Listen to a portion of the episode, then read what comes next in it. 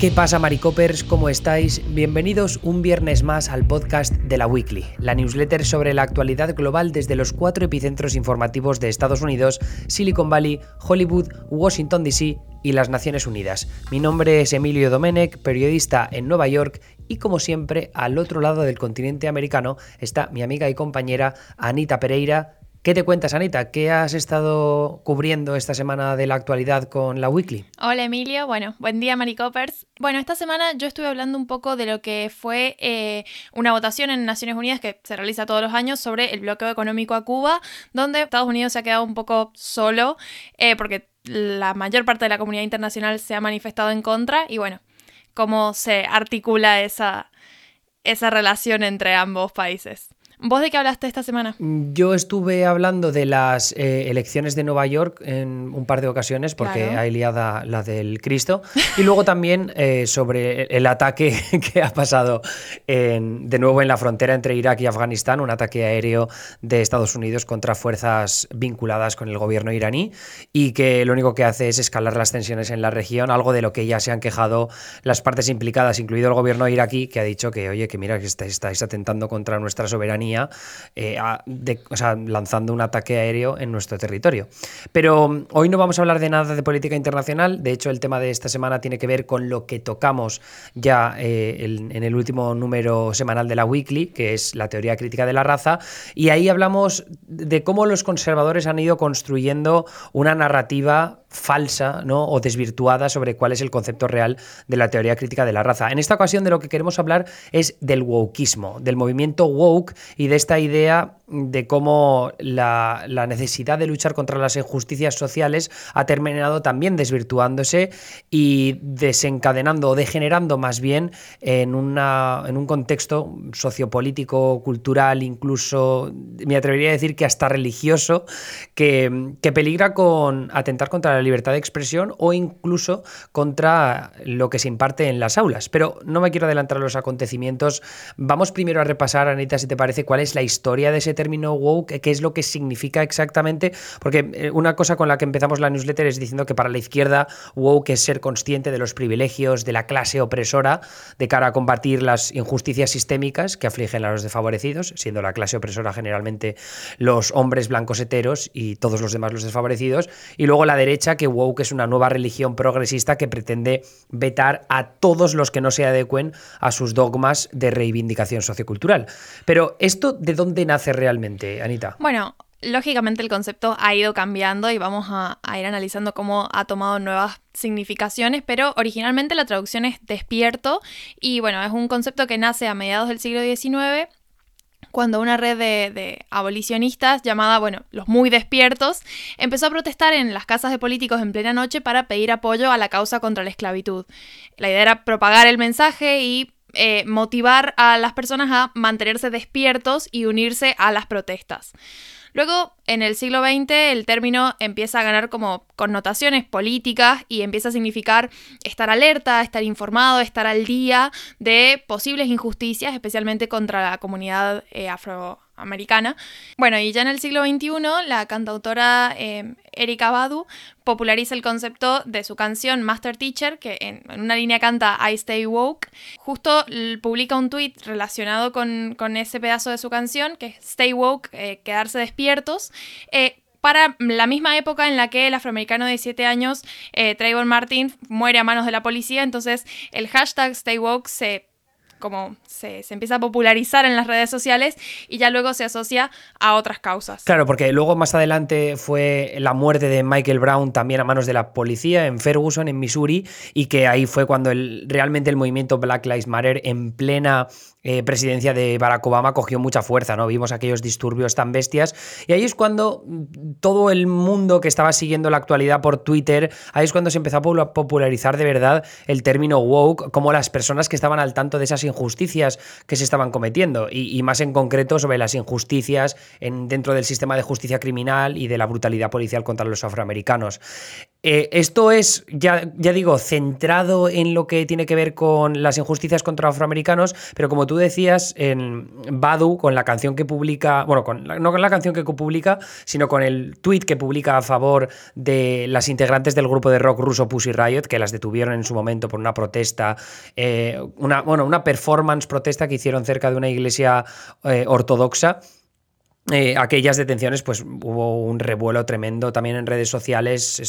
yo recuerdo que se filmó un documental sobre todo lo que ocurrió. Pero el, tema es que ya por entonces estábamos viendo esa interseccionalidad, ¿no? De que woke no era solo estar al tanto, estar informado o ser consciente de esas injusticias que se pueden cometer contra afroamericanos, pero también luego en el caso de Pussy Riot, más en un término feminista, de lucha contra la opresión religiosa, en este caso en Rusia, de, los, de la Iglesia Ortodoxa.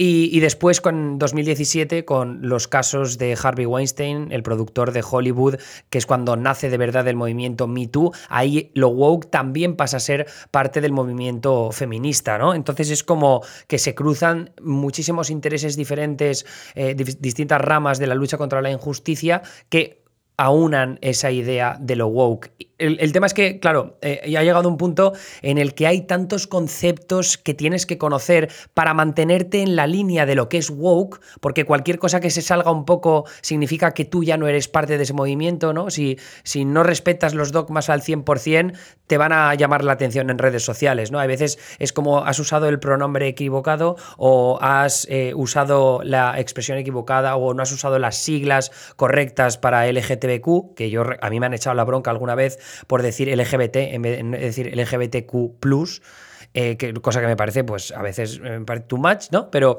lo, que ha pasado sobre todo a través de, ah, bueno, a raíz de las muertes de afroamericanos a manos de la policía o de las acusaciones de mujeres a hombres por posibles agresiones sexuales es la falta de la presunción de inocencia, ¿no? O sea, tanto en lo que respecta a casos de que de repente muere un negro a manos de la policía y se acusa automáticamente al policía de ser un racista y de haber matado a, a la víctima, pues porque era negro, y luego también los casos de que hay que creer a todas las mujeres, si no las crees, estás yendo en contra del movimiento, eres un machista, misógino o lo que sea, ¿no? Y que la consecuencia de, tener esta masa constantemente vigilando, ¿no? Es que mucha gente tenga luego miedo de expresar sus opiniones. De hecho, en la newsletter tenemos colgado una encuesta nacional de el Instituto Cato, que es un, grupo eh, libertario, que, bueno, registra que el 62% de los estadounidenses encuestados opinaba que el clima político les impedía decir cosas en las que creen porque...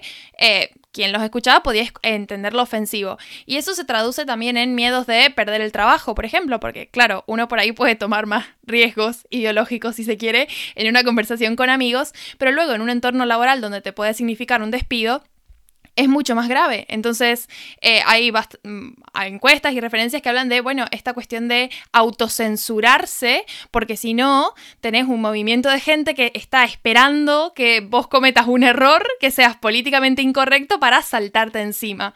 Y eso genera mucha ansiedad social, es, es bastante terrible.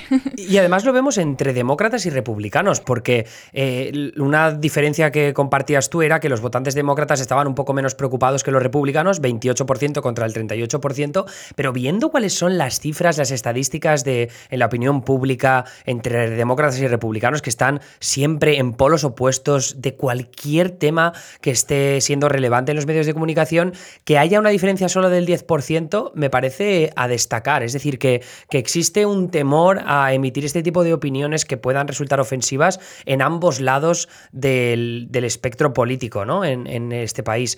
Pero de todas maneras, mi pregunta, Anita, que es algo que has estado ya mirando tú más en profundidad, ¿Cuál es la crítica más teórica que hay desde el lado conservador a esta nueva cultura de lo woke? Bueno, em, hay un autor eh, que ha escrito un bestseller, se llama Teorías Cínicas, eh, es muy divertida la portada porque dice critical, como críticas, y está tachado y pone cínicas porque, bueno, es un autor que está, es bastante crítico de, de, toda esta guerra cultural, y él explica que lo woke es como si fuera una lente bajo la cual los partidarios de estas ideologías observan la realidad como una consecuencia de la aplicación de políticas opresivas.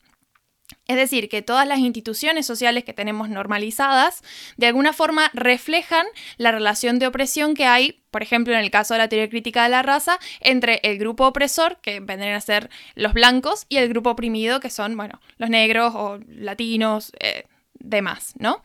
Entonces, bueno, los fundamentos detrás del wokismo eh, tienen que ver con y aquí vamos a, meter el tema de la, newsletter anterior, la teoría crítica de la raza y la teoría crítica, que es como esa mm, macroestructura desde la cual se desprenden varios enfoques que abordan la desigualdad en distintas áreas de la vida, ¿no? Y bueno, después tenemos el concepto de interseccional que busca como nuclear esas desigualdades. Tranqui, tranqui. Em, y bueno, y de alguna forma habla de sujetos que son víctimas, si se quiere, de más de una desigualdad. Entonces, ¿cuál es el, problema eh, para estos autores? Que em, la relación que plantea la teoría crítica con la idea de conocimiento es una idea bastante revolucionaria, si se quiere, porque habla de, de construir el conocimiento. Si partimos de que las instituciones de la sociedad eh, reflejan una relación de opresión, eh, es decir, que de cambiar esa relación cambiarían las instituciones. La ciencia, por ejemplo, es considerada una institución, entonces todo el producto científico está como, como para uno, de los dos lados, ¿no? Como no es neutral, como mucha gente opina sobre la ciencia, la ciencia como un conocimiento eh, neutral y, objetivo, ¿sí? Entonces lo que hace esta teoría crítica es decir, bueno, no, no es, ni, no es neutral ni es objetivo porque está sujeto a un determinado contexto en el que los blancos son el grupo opresor y los negros el grupo oprimido.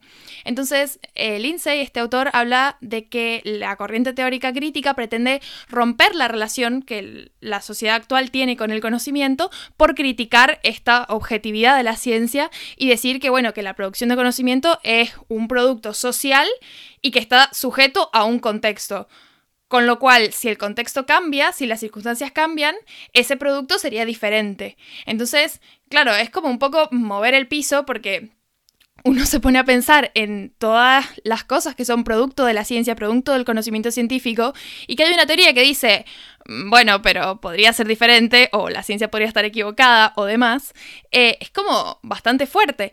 Pero claro, en ciencias naturales por ahí es mucho más fácil entender cómo funciona la ciencia, por qué es importante, que en ciencias sociales cuando todo se puede relativizar más, digamos, y puede depender demasiado de quién lo dice y cómo lo dice y con qué objetivo lo dice, porque bueno, las ciencias sociales a fin de cuentas estudian, se, estudian a sí mismas porque estudian al hombre, entonces se complejiza un poco más el, debate. Que a mí me ha gustado mucho el ejemplo que has usado, esto de que los estudios sociales que probaban que las mujeres eran intelectualmente menos aptas que los hombres quedaron obsoletos en el momento en que las mujeres adquirieron derechos políticos y laborales, porque entonces ya no, no te tenían un papel en la vida pública para decir, oye, ¿de qué cojones estáis diciendo?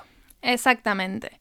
Entonces, bueno, otra cosa que, critican de esta corriente teórica tiene que ver con la justicia social crítica, que vendría a ser el movimiento de, ser proactivamente eh, defensor de, de la teoría crítica y por ende buscar la justicia social a través de la, digamos, hacer desaparecer esas desigualdades que la teoría señala y que se encuentran muy arraigadas en lo que son las estructuras sociales. Es decir, para cambiar eso no basta con, eh, yo qué sé, dejar de ser racista uno en su individualidad o en su grupo familiar, sino habla de un cambio en el sistema, que es lo que hablábamos en la newsletter anterior.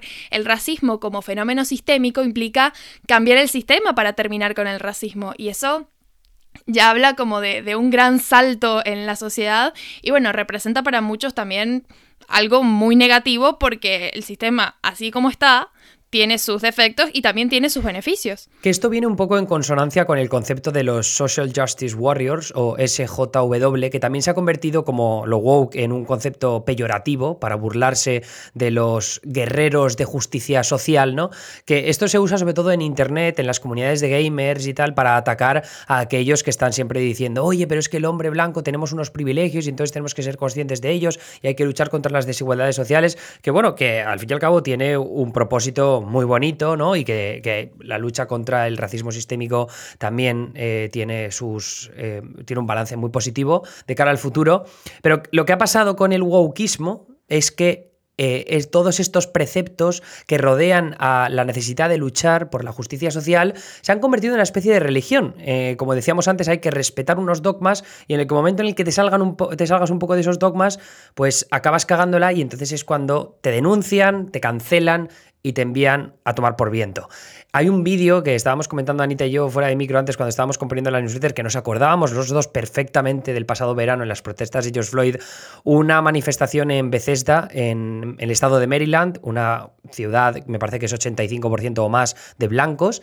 Había una protesta liderada por eh, activistas de Black Lives Matter, estudiantes universitarios me parece que eran, y entonces eh, hay un vídeo que os hemos puesto en la newsletter que es jodidamente espeluznante, en el que aparecen, eh, que sean cientos de personas blancas con las dos manos hacia arriba y repitiendo eh, las consignas que les va dando un chaval, un estudiante afroamericano. Y es como, enseñaré a mis vecinos que mm, hay que luchar contra las injusticias raciales, querré de la misma forma a mi vecino negro que a mi vecino blanco, eh, pediré perdón por los privilegios que han impedido el, crecimiento, el avance de mis, amigos, mis aliados o mis amigos negros y todos con las manos eh, en el aire repitiendo esas consignas. Muy creepy. Parece sacado, sí, es muy creepy, parece sacado de una puta secta, ¿vale? Pero este, este es el tipo de degeneración cultural o sociocultural al que se puede llegar con toda esta idea de crear una justicia social que esté adscrita a unos dogmas que, no se pueden cambiar, ¿no? Que tiene que ser lo que dicen los activistas o lo que dice el movimiento woke. Sí, que de hecho em, hay otro eh, activista conservador, Christopher Rufo, que habla de algo muy interesante, que me pareció muy interesante, porque él, bueno, es un crítico abierto del movimiento woke, de la teoría crítica de la raza y demás, pero lo escuchaba hablar sobre las instituciones de la administración pública, la burocracia estatal, y cómo a él le preocupa ver que cada vez más están asimilando los ideales woke, es decir, la idea de, justicia social, ¿no? Y bueno, de favorecer al desfavorecido para equiparar un poco las condiciones de desigualdad.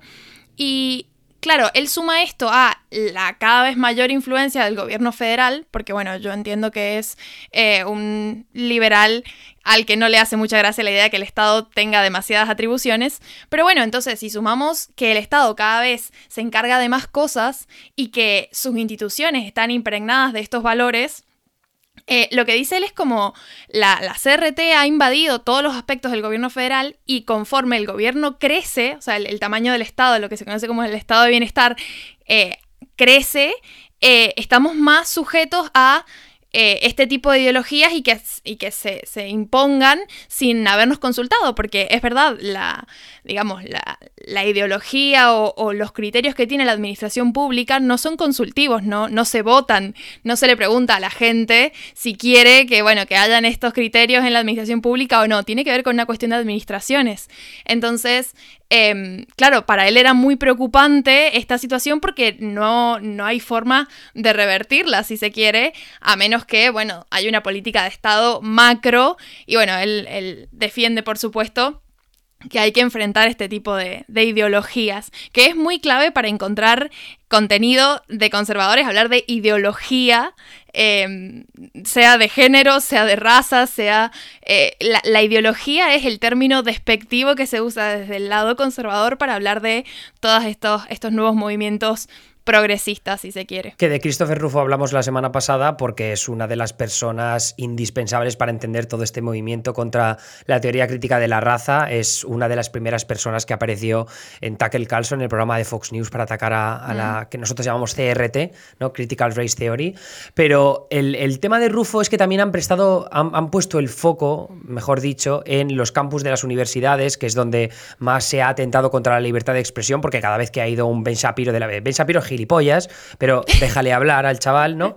Eh, entonces, lo que ha pasado es que en algunas universidades se han montado unas protestas tremendas, un acoso, para que estos comentaristas conservadores no hablen, ¿no? Como que no tenéis hueco en esta universidad, lo cual como digo, sí que me parece un atentado contra la libertad de expresión. Yo, vamos, a, a, Ben Shapiro no lo bloquearía, no me gustaría que lo echaran de Twitter, porque además disfruto leyendo lo retrasado mental que es. Pero, pero sí, que, sí que hay casos más eh, de este tipo, ¿no? Y yo recuerdo a Ann Coulter. Sí, como, como queriendo controlar la situación, porque a ver, si no estás a favor, no vayas y listo. Controlar el discurso, al fin y al cabo, ¿no? Y, claro, es como... y no son solo estudiantes, también son profesores, ¿no? Que a veces se han puesto del lado de los estudiantes que se manifestaban. O sea, es que ha, cogido unos tintes un tanto peligrosos. Eh, últimamente no, he visto tanto al respecto, pero, pero bueno, Barry Weiss, que está que, esta columnista del New York Times, em, judía, así como conservadora, que ha tenido muchas polémicas porque, bueno, ha dicho que la han atacado constantemente, además muchos ataques en algunos casos antisemitas, que siempre se suele desvirtuar bastante eso del antisemitismo en Estados Unidos, pero contra ella yo sí que he visto eh, ataques muy feos. Y ella es una de las principales columnistas que ha criticado desde hace años lo que está pasando en los campus de las universidades. Pero luego el asunto clave tiene que ver con los niños, porque al final hmm. en Estados Unidos es los niños, tú tocas al niño y, y la has liado. Yo recuerdo, para que... en cualquier lado. Para, sí, en cualquier lado, pero lo que pasa es que yo en Estados Unidos tengo una sensibilidad diferente con este tema porque recuerdo cuando, cuando vivía en Boston, me dijeron, eh, una cosa para los estudiantes internacionales, no grabéis a los putos niños. Y yo, ok. Porque claro, yo si me voy al parque y veo a unos niños jugando y no sé qué, pues oye, tampoco me parecería del todo mal grabar a los chavales que están ahí jugando porque te da un poco de atmósfera. Me dijeron, como te vean grabando a un niño, se lía parda. Te revientan a hostias. Básicamente porque aquí está... Eh, y no, y tocar a un niño es como que un hombre o que un estudiante de 20, 25 años, lo que sea, tocas a un niño en un parque también. Eh, terminas en el calabozo, básicamente. Entonces desde, desde, ese momento yo ya estaba ya como muy, era muy consciente de todo esto, pero en, en, los últimos años, conforme he visto las guerras culturales que se montan en torno a todo lo que tiene que ver con los niños y sobre todo con lo que llega a las aulas de los niños es tremendo. Entonces, eso que decías tú de Christopher Rufo, ¿no? Que él tiene el miedo este de que cada vez la presencia del gobierno federal y luego también de los gobiernos estatales en lo que estudian los niños, sobre todo si esos gobiernos estatales están controlados por progresistas o por demócratas, eh, pues esto puede tener una influencia directa en lo que se enseña en las aulas y si se enseña el wokismo y se habla siempre de la necesidad de la justicia racial, del privilegio de los blancos, pues podemos llegar a una tesitura en la que no exista una discriminación contra los blancos, pero sí que se crea esa percepción de que los blancos son la clase opresora y que pues tengan un sentimiento de culpa a los críos que no tienen por qué. Hemos estado buscando ejemplos que han puesto los conservadores en muchísimos artículos que se han escrito al respecto. Cabe decir que la mayoría que hemos, de los que hemos investigado, una fácil búsqueda en Google hace que se desmonte todo muy rápidamente, pero sí que hay ejemplos concretos, Anita, de ejemplos un poco más peliagudos. Sí, claro. Em, bueno, está el ejemplo de California, donde una escuela primaria le, pidió a los alumnos de 9 años que deconstruyeran sus identidades raciales y de género y se ordenaran en un ranking según su poder y privilegio.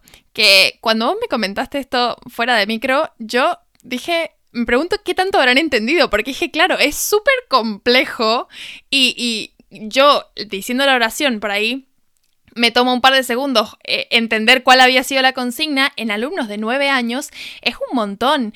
Y, que haya habido una iniciativa de ese tipo, eh, claro, es, muy fuerte porque no solamente porque son muy chicos, sino por esto que decías vos, al final se crea un sentimiento de culpabilidad cuando... Eh, el objetivo no es que uno se sienta culpable o, superior o, no, no, no va por ahí en absoluto. Pero bueno, evidentemente. Es que me imagino, me imagino al niño con nueve años llegando a casa. Daddy, ¿are we racist? ¿Somos racistas, papi? Eh, ¿Tenías esclavos en la granja cuando vivías con tus papis? Es como, ¿what? Eso hace 150 años, hijo. Por favor. Sí, sí, e, es muy fuerte. Pero aparte, claro, que esa bajada de línea tan fuerte en niños tan chicos también eh, va a condicionar las relaciones que esos niños tengan con sus compañeros y, mm. no estoy segura de que sea una una buena idea, digamos. No, va a lograr el objetivo. Es lo que hablamos la semana pasada tú y yo, que, tienes eh, los libros estos de que, se criticaba mucho de que los personajes eran todos amarillos para quitar el color, ¿no? Para que el color no fuera importante y que eso podía ser problemático a largo plazo porque si los niños tienen esta concepción de que no existe el color, que es o sea, eh, idealista, es muy bonito, pero, oye, cuando seas un poco más mayor, estudia qué es lo que ha pasado realmente, de dónde venimos, por qué hay eh, un racismo sistémico que se traslada no solo al plano de la justicia, del sistema de justicia criminal, no solo del urbanismo, por ejemplo, que es el tema del urbanismo eh, racial en Estados Unidos es una locura, mm, ya lo comentaremos en alguna ocasión.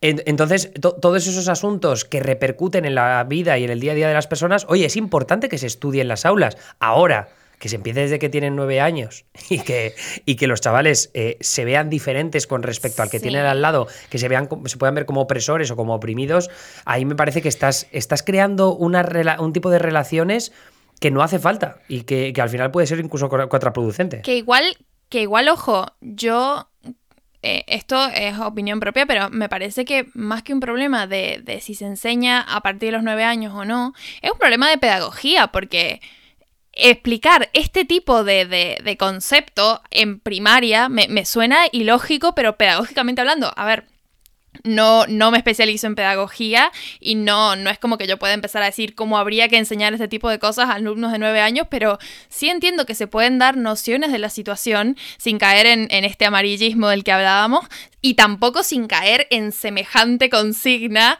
que, bueno, vaya uno a saber cómo termina, porque... Y luego además había, otros ejemplos también en, en, Illinois sobre unas nuevas reglas para la formación de profesores que se, que se hablaba, al menos en una primera versión de esas nuevas reglas, se hablaba de que los profesores tenían que adscribirse a, a medidas o, como unos programas progresistas, ¿no? De cómo tenían que ver su forma de dar clases. Entonces hablaba de esta idea de que tienes que tener en cuenta los sistemas de opresión que existen no solo en el sistema educativo, sino también en los sistemas eh, de nuestro gobierno y que luego que cada profesor tenía que ser consciente de sus propios prejuicios. Y ahí hablaba de la homofobia, del racismo, del eurocentrismo. Pero claro, aquí lo, lo que decían los conservadores era que esto ponía en tela de juicio la las posibles opiniones conservadoras o religiosas que podía tener un profesor, ¿no? Si tienes un profesor que es creyente y que no mm, dice que no cree en el matrimonio homosexual, por ejemplo, eso eh, puede ponerle en contra de estas, de estas nuevas reglas. Si, por ejemplo, eh, en, no, sé qué otro ejemplo habían puesto creo que tenía algo que ver también con la libertad religiosa. Eh, pero bueno, el, asunto es ese, que, al fin y al cabo decían que, que había que adscribirse a la, dictadura progresista por lo que, decía, lo que decían estas nuevas reglas de la formación de profesores. Y luego el último caso era de Las Vegas en Nevada, que hay una demanda que se ha presentado contra, también contra una junta educativa, porque en una clase a un alumno le habían pedido, bueno, le habían pedido a todos los alumnos que revelaran raza, género, orientación sexual y discapacidad que tenían para determinar qué tipo de privilegio o de opresión eh, estaban adscritos a esas identidades. Eh, y además, esa misma clase, hay unos, o sea, unos eh, PowerPoints que, he podido ver, o sea que esto sí que he visto que es verdad, pero que decía que la familia nuclear podía llegar a ser opresora y la religión también, ¿no? Por lo que puede ser en lo que respecta, como decía antes, a los homosexuales o lo que puede em, eh, con la familia no recuerdo qué era exactamente el problema que tenían, pero sé, que había algún tipo de, problema con la familia nuclear y que era opresivo. Entonces ya era tomar por viento. Y claro, evidentemente los conservadores que atenten contra la religión y contra la familia va en contra de todos sus principios. En resumen, eh, podríamos decir que el wokismo no, no va a destruir a Estados Unidos, como muchos artículos conservadores quizás afirmen o, prevengan, pero... Em, Claro, existen muchas tendencias que derivan de estos movimientos que son problemáticas y bueno, eventualmente la izquierda tendrá que hacer una autocrítica o reflexionar sobre en dónde puede llegar a terminar este tipo de iniciativas, porque evidentemente no, no todo lo que hay al respecto es bueno o es aplicable. Eh, y bueno, eventualmente la, derecha creo que hace su trabajo marcando los límites, pero bueno, eventualmente em, todo se vuelve muy blanco y negro, que es lo que, lo que me preocupa. Como... No, que es exactamente lo que quieren. Quiero decir, ahí la derecha sabe jugar muy bien sus cartas, o sea, lo saben hacer muy bien y bastante mejor que los demócratas, que al final lo único que terminan es intentar defenderse de este tipo de ataques, decir, oye, no, esto está sacado de contexto, oye, mira, no, que nosotros en realidad queríamos decir esto, da igual. La derecha construye tan bien sus ataques, al final terminan siendo tan concretos, pese a que tergiversen, pese a que desvirtúen, da igual, ¿no? Porque es, es lo convierten en argumentos de blanco y negro y eso les sirve para ganar elecciones. Ahora no han ganado con Trump. Totalmente. Espérate en tres años. me, has hecho acordar mucho porque leyendo una columna de, del conservador este, em, James eh, Lindsay, hablaba, en un momento decía que em, él estaba explicando, bueno, cómo, cómo se lidia con una persona woke o con alguien que defiende todas estas ideas progresistas. Y decía como, la verdad es que en el momento en el que vos empezás a discutir con esta persona ya perdiste. Así que como la consigna es, ni siquiera te molestes en intentar charlar, tener como un intercambio de ideas, porque si vos tenés que justificar lo que pensás, ya, ya estás dejando que gane. Lo cual me parece no poco, o sea, no, poco saludable, se queda corto. Es como, no, no puedo pensar en una sociedad en la que haya demasiada gente pensando que no tiene que hablar, que tiene que pensar lo que piensa y ya, y no dejar que eso cambie. En cualquiera de los dos lados, ¿eh? Digo, sí, sí. No, o sea, se ha establecido esta idea de que un lado malo, el otro lado malo también, ¿no? Y, es, o sea, es un tipo de rivalidad súper tóxica para la sociedad estadounidense, pero que no tiene visos tampoco de repararse, ¿no? Por mucho que, que Biden esté empeñado en que quiere poner puentes entre una parte de la sociedad y la otra. O sea, yo creo que las divisiones cada vez se acrecientan más y con este ecosistema mediático también tan sumamente dividido y que solo hace que aprovechar estas guerras culturales para el bombo y el platillo, yo soy muy pesimista en ese sentido, no te voy a mentir. Sí, tiene toda la mala pinta y mientras más eh, se amplifican esas voces y más eco se hacen en las redes sociales, claro, que al final parece mucho más grande de lo que es. De hecho, en uno de los debates decían como, bueno, que no hay que creerse todo lo que dice Twitter porque Twitter al final es el 4% de la población mundial.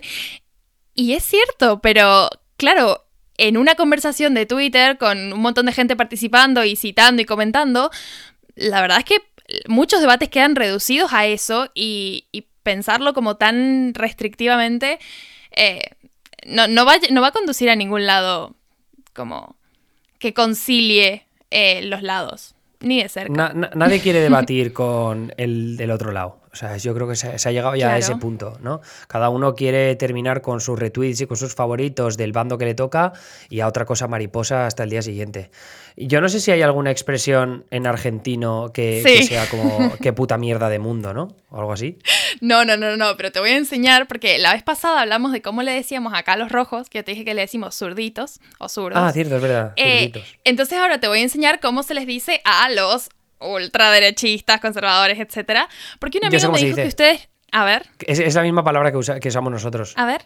Fachas. Claro. Sí.